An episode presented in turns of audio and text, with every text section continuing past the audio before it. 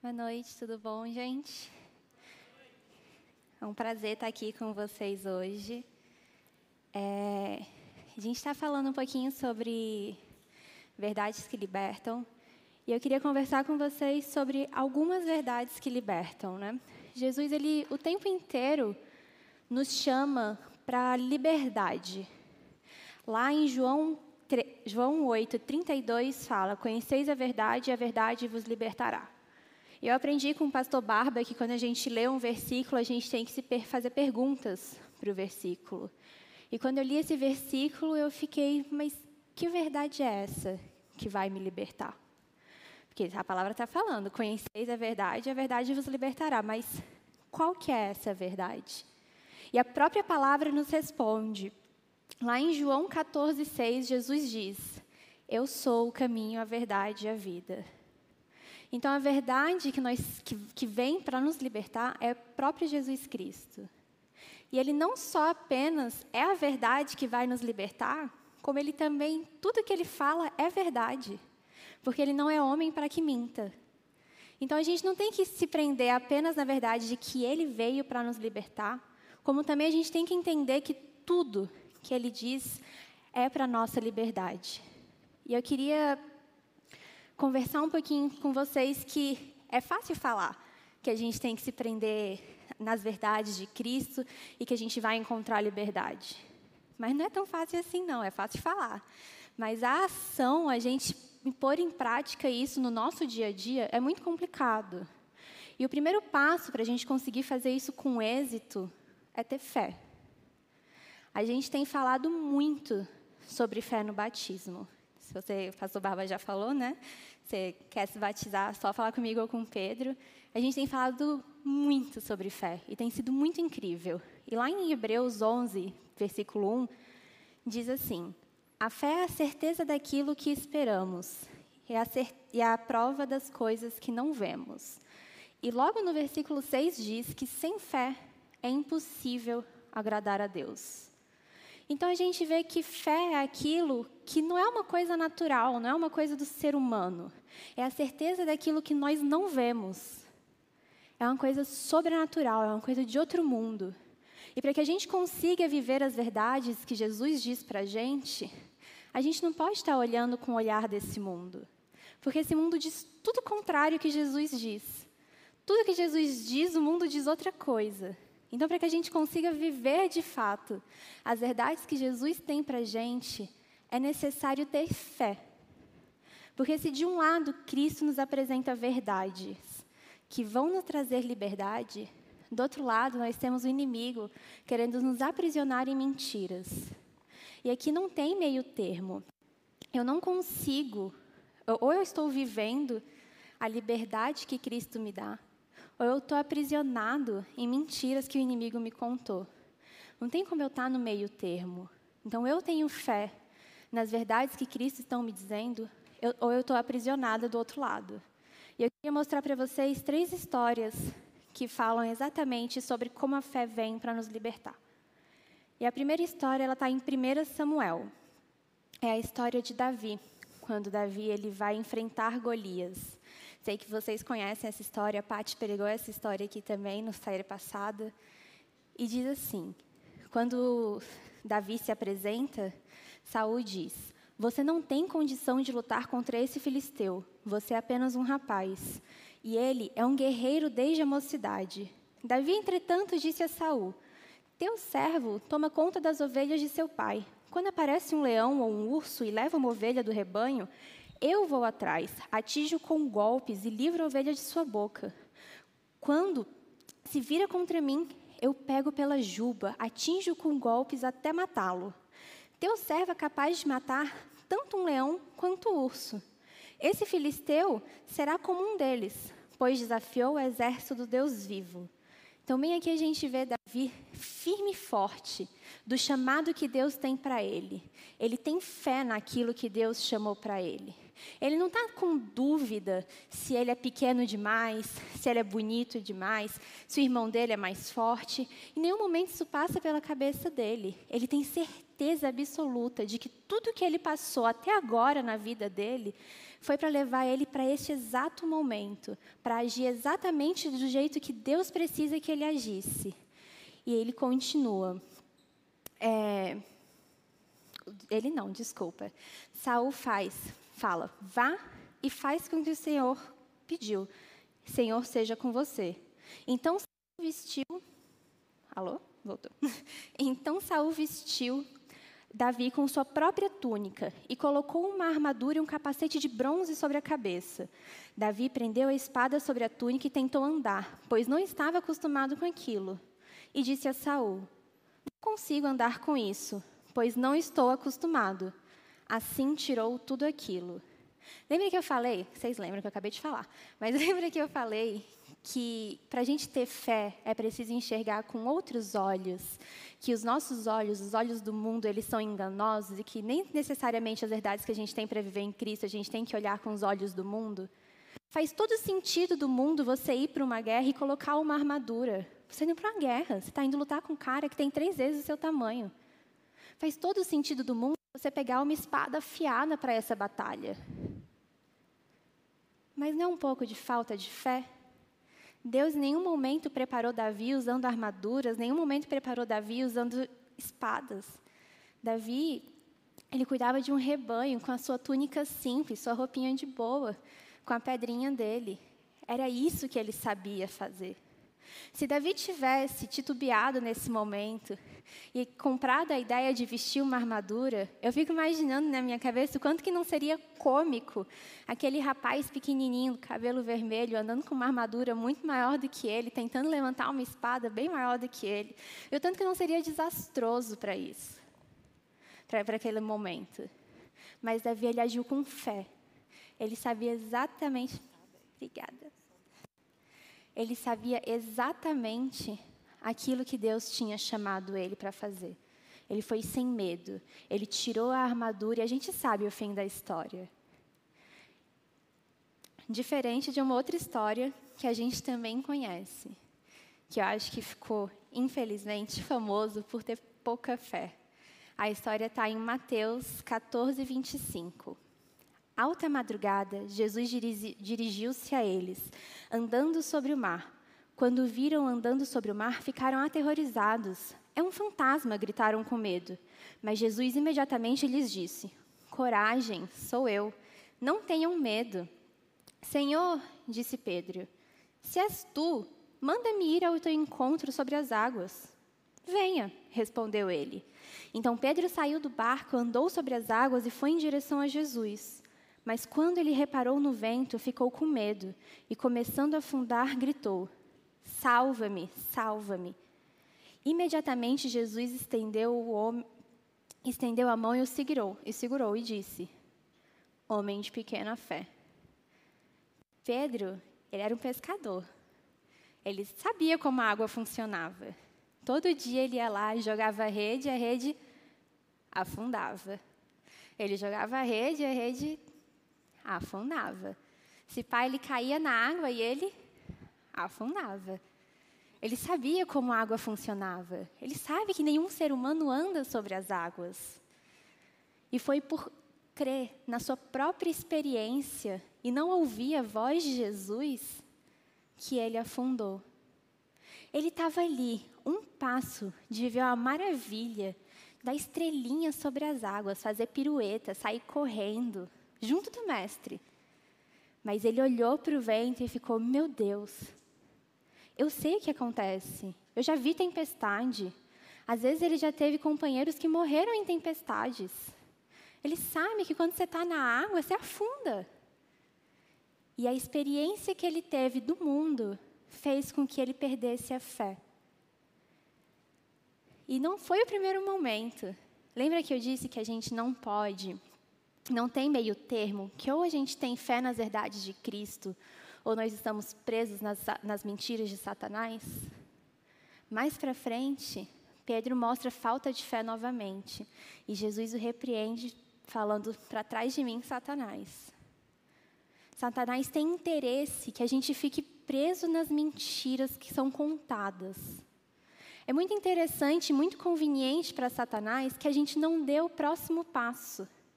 Porque fé para mim É como se a gente estivesse de olho fechado e não sabe o que tem na nossa frente. E Deus fala: vem, pode vir. E você dá o próximo passo. Mas se você nunca der esse passo, se você nunca tiver coragem para dar esse passo, você vai ficar preso aqui para sempre. Se você nunca tiver ousadia, se você nunca confiar para dar o próximo passo, você vai ficar preso para sempre. E isso é interessante para Satanás. É interessante que a gente tenha medo de explorar o nosso potencial em Deus. É interessante que a gente fique preso nessas mentiras e não conviva e não aumente a nossa intimidade com Deus. E eu quero contar a história para vocês de uma mulher que não teve medo, que ela deu um passo além daquilo que ela tinha experienciado nos dias, no dia a dia dela.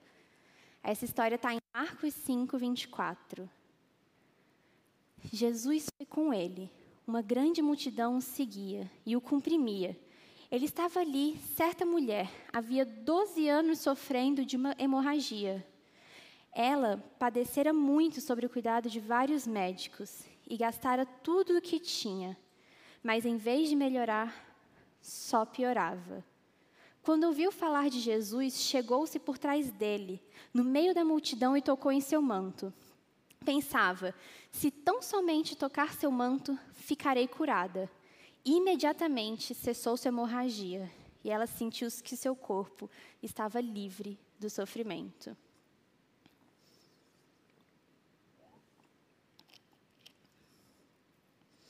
Essa mulher, ela estava há 12 anos com fluxo de sangue. Uma mulher com fluxo de sangue na cultura era uma mulher impura. Tinha 12 anos que ela era considerada impura. Tinha 12 anos que ela não podia cozinhar. 12 anos que ela não podia sair nas ruas sem ser olhada e sem ser julgada. 12 anos que as pessoas desprezavam ela no dia a dia. Mas ela tinha uma certeza. Ela tinha certeza de que Jesus veio para salvar ela. Ela tinha certeza que Jesus ele veio para ela também. Que ela era filha amada de Deus e que ele era suficiente para curar ela. E ela foi sem medo, ela foi sem pensar duas vezes, ela não ficou se lamentando, ela não ficou pensando, ai, será que eu sou impura demais para estar tá aqui?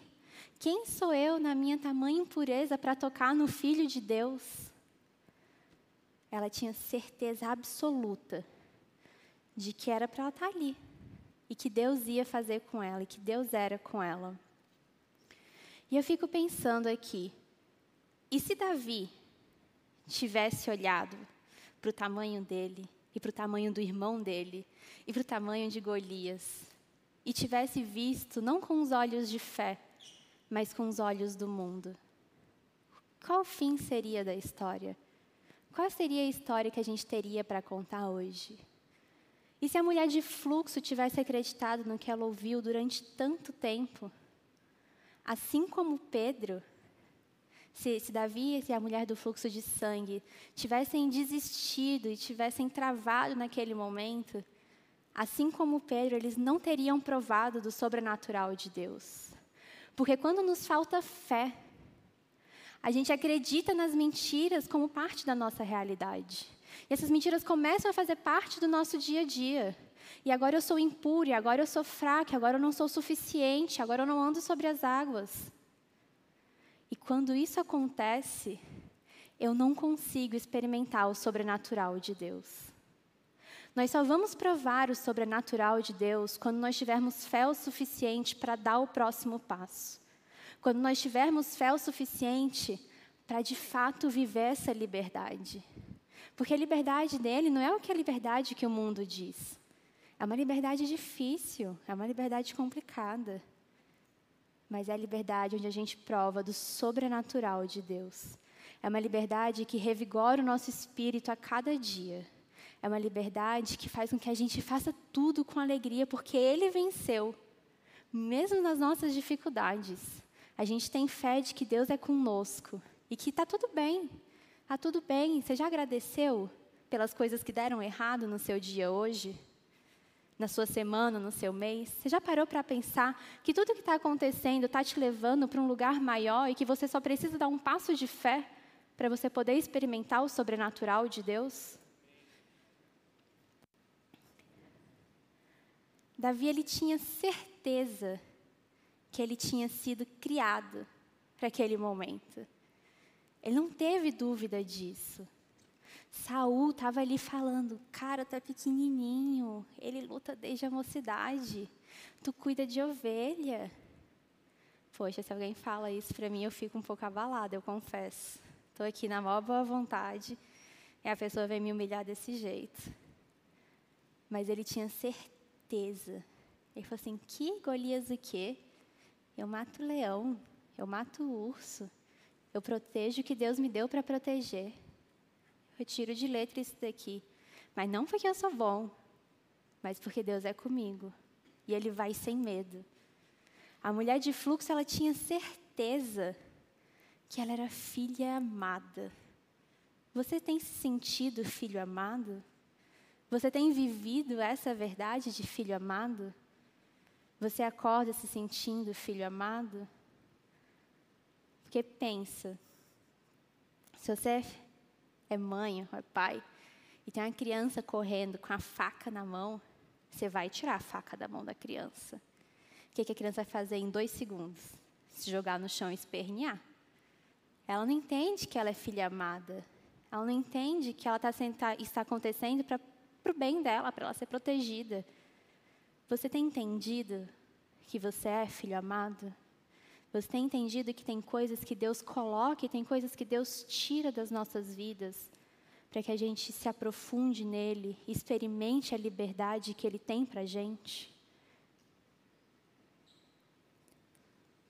Quando nós temos fé nas verdades que Deus diz para a gente, e ah, é importante ressaltar, a gente também fala muito sobre isso no batismo. Deus deixou todas as verdades dele para gente num livrinho grossinho chamado Bíblia, não sei se vocês conhecem. Tá ali, tudo que a gente precisa saber, tudo que ele tem para você, tudo que ele tem para mim, tudo que ele tem para o povo dele, tá ali. Se tiver com dúvida, é só você ler. Você acredita em mim, vai estar tá lá. E ter fé naquilo que está escrito. Não é qualquer verdade. São as verdades que Cristo deixou para a gente. E quando a gente começa a acreditar nessas verdades, a gente começa a viver elas. Você já pensou você andando sobre as águas? Já pensou você fazendo milagres em nome de Cristo? Só precisa de um passo de fé para isso acontecer. E nós sabemos que nós estamos vivendo essas verdades no nosso dia a dia quando a gente prova o sobrenatural de Deus no nosso dia a dia. Quantos de vocês aqui, qual foi a última vez que vocês provaram o sobrenatural de Deus? Qual foi a última vez que você viu agir de Deus na sua vida? Que você parou para prestar atenção no sobrenatural de Deus? Porque o sobrenatural de Deus pode ser uma coisa corriqueira para a gente. Mas se a gente não crê que foi Ele que fez o fundamento dos céus e da terra, o amanhecer não é algo sobrenatural. É só uma coisa que acontece. Se a gente não crê que foi Ele que deu o fôlego da vida para gente, eu agora está respirando, não é sobrenatural. É só uma coisa que acontece. Eu preciso crer em todas as verdades que Ele deixou, para que assim eu possa começar a viver o meu dia cada momento que uma vez foi considerado corriqueiro, que eu possa viver ele de uma forma sobrenatural, que eu possa viver ele dando glórias a quem merece glórias. Amém? E eu queria deixar aqui para vocês algumas verdades que eu considerei. Eu considerei, tá? Tem outras verdades, são as verdades que eu considerei. Vão ler a Bíblia verdades que eu considerei serem pertinentes e importantes.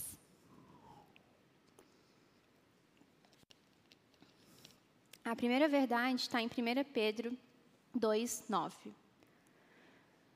Vocês, porém, são geração eleita, sacerdócio real, nação santa, povo de propriedade exclu exclusiva de Deus, a fim de proclamar as virtudes daquele que os chamou das trevas para a sua maravilhosa luz.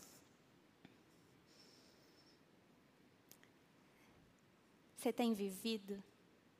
Aqui vai ser uma pregação bem retórica, tá? Vocês vão mastigando aí, vão digerindo. Mas você tem vivido como propriedade exclusiva de Deus? Ou está servindo a dois senhores? Ora você está aqui, ora você está lá, daqui a pouco está no meio, você não é quente nem frio, é morno. Como é que você está vivendo?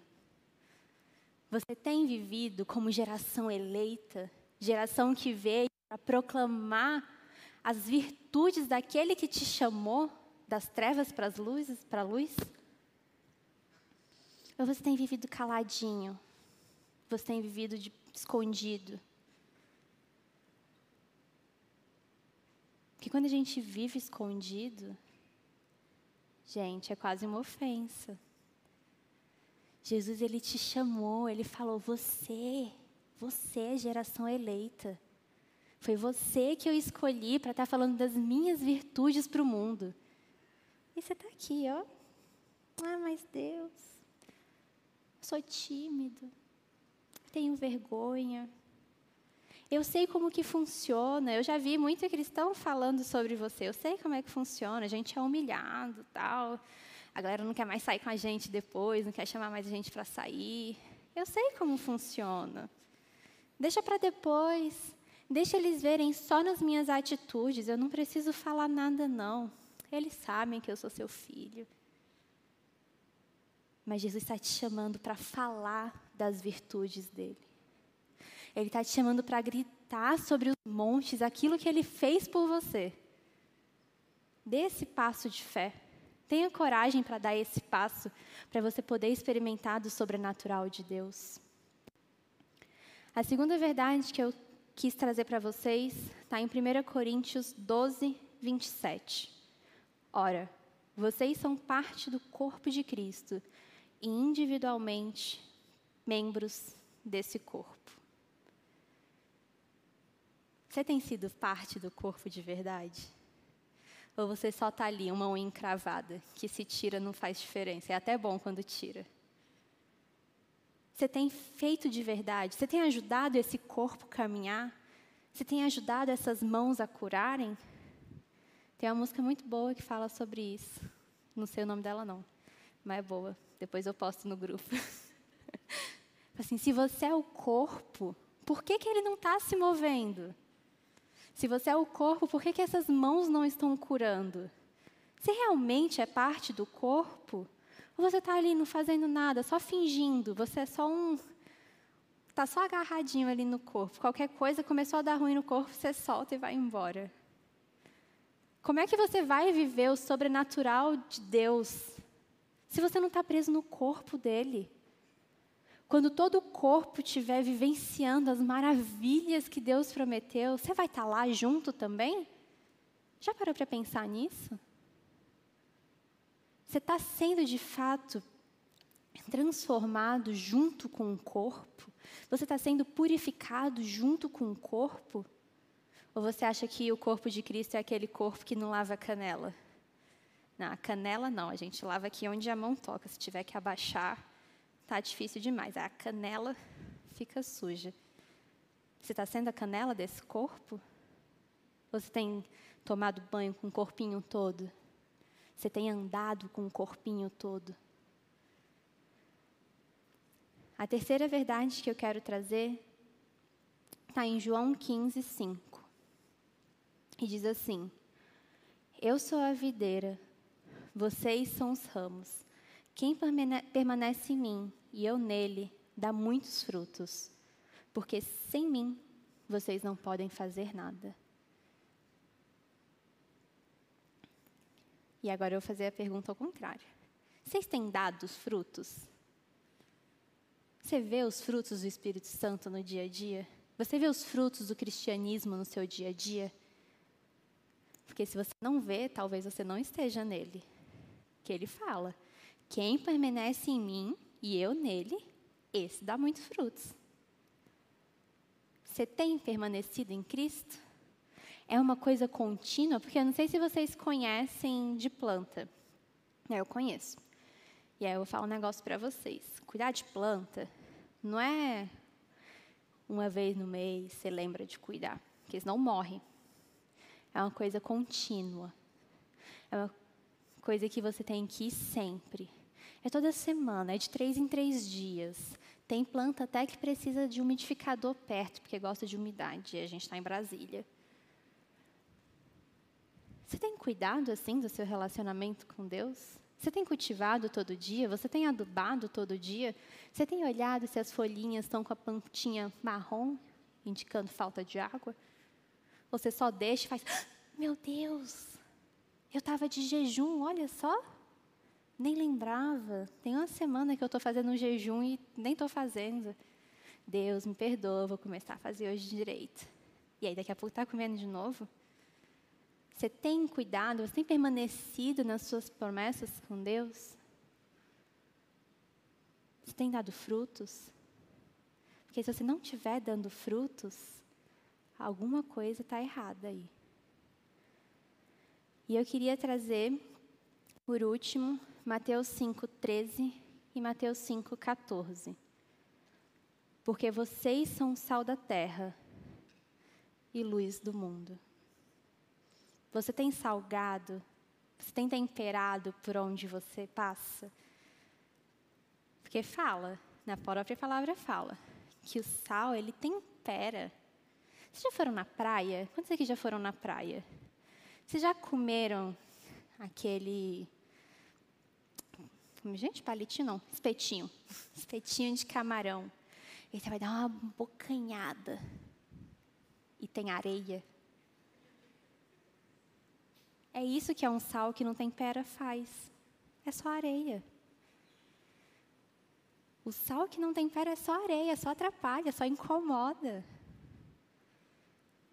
Você foi chamado para ser sal, para temperar. Um arrozinho, um feijão com tempero, não é alegria?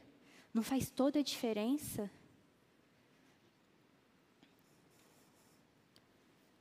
Vocês foram chamados para ser luz do mundo. E a gente não põe a luz debaixo da mesa e põe a toalha em cima e fecha no quarto e tranca a porta. A gente põe a luz para iluminar tudo ao seu redor. Tudo aquilo que se aproxime, por onde a luz vai, é iluminado.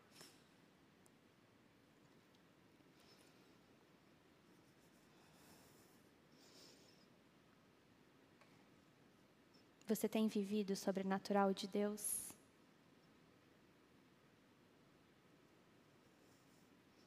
O louvor pode subir. Quando a gente se entrega verdadeiramente para Deus, quando a gente entende que a verdade dele veio para nos libertar, e a gente se entrega para essa verdade, qual foi a última vez que você se entregou de verdade às verdades que Cristo fala? Qual foi a última vez que você confiou de olho fechado? Qual foi a última vez que você orou e recebeu um não e obedeceu esse não? Que a gente é teimoso, né? Como é que você espera vivenciar o sobrenatural de Deus se você não faz o mínimo que é crer? A palavra de Deus fala que se a gente tem a fé do tamanho de um grão de mostarda, a gente move montanhas. Quando a gente tem fé que Deus nos chamou para a liberdade, quando a gente tem fé que Cristo veio para mim para você, quando a gente tem fé que quando Ele chama, se a gente vai, Ele vai estar tá ali para segurar a gente, para guiar a gente. Quando a gente tem fé que Ele está ali para nos purificar, para nos trazer de volta à vida. Meu Deus, eu fico pensando, há 12 anos, 12 anos sangrando. Não tinha absorvente, não, gente. Era 12 anos sangrando, incômodo. E assim, assim, um toque. Há quanto tempo você está sangrando? Há quanto tempo você está se sentindo incomodado e não tem coragem de dar esse um passo? Às vezes por medo, por alguma coisa que te disseram sua vida inteira. Às vezes te disseram a vida inteira que você não era bom o suficiente, que ninguém te ama, nada. Você é um nada. E você vem com isso a vida inteira, que você não vai conseguir chegar a lugar nenhum. E o que você precisa é dar um passo de fé. É estender sua mão e tocar no manto de Deus. Porque quando a gente tem fé, a gente se liberta de todas as amarras que o inimigo criou para que a gente ficasse preso. Deus está te chamando hoje para a liberdade. Ele está aqui te dizendo que você é filho amado. Ele quer que você prove do sobrenatural dele. Ele não quer que você fique simplesmente sentado no banco. Ele quer que você faça parte do corpo. Ele quer que você experimente o caminhar do corpo. Ele quer que você experimente a imposição de mãos. Ele quer que você dê frutos. Ele quer que você ande por sobre as águas. Ele quer que você derrote gigantes. Deus, Ele está te chamando para a liberdade. E essa liberdade a gente só vai encontrar nele. Amém? Queria que você tirasse um momento para pensar em tudo aquilo que você já leu na palavra de Deus e não fez efeito nenhum porque você estava com medo. Aquela palavra que você leu, mas na hora fez: caraca, isso é para mim. Isso é Deus falando comigo. Vai ser assim amanhã. E amanhã chega e você está com muito, muito medo de fazer isso acontecer. Você está com muito medo de dar o próximo passo. Você está com muito medo de viver o sobrenatural de Deus. Deus está te chamando. Você algum dia pediu uma oração. Deus, é você mesmo? Jesus é você mesmo? Então me chama. E Jesus hoje ele está te chamando. Vem, entra nessa água comigo que eu vou te fazer andar por sobre as águas. Vem sem medo. Jesus ele está te chamando para dar esse próximo passo, para experimentar essa liberdade que só Ele pode oferecer. Vem, vem comigo. É só vir. É só você dar o próximo passo.